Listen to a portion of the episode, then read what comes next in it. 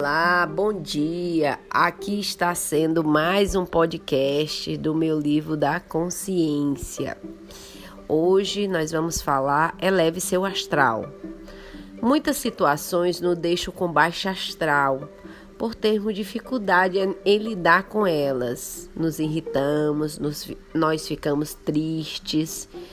Nessas horas, uma maneira de reverter o quadro de baixa energia é fazer perguntas que podem mudar sua vibração e seus sentimentos. Pergunte-se: o que há de maravilhoso em sua vida? O que que vai o faz sentir grato? O que aconteceu hoje que o fez feliz? Ontem que fez feliz?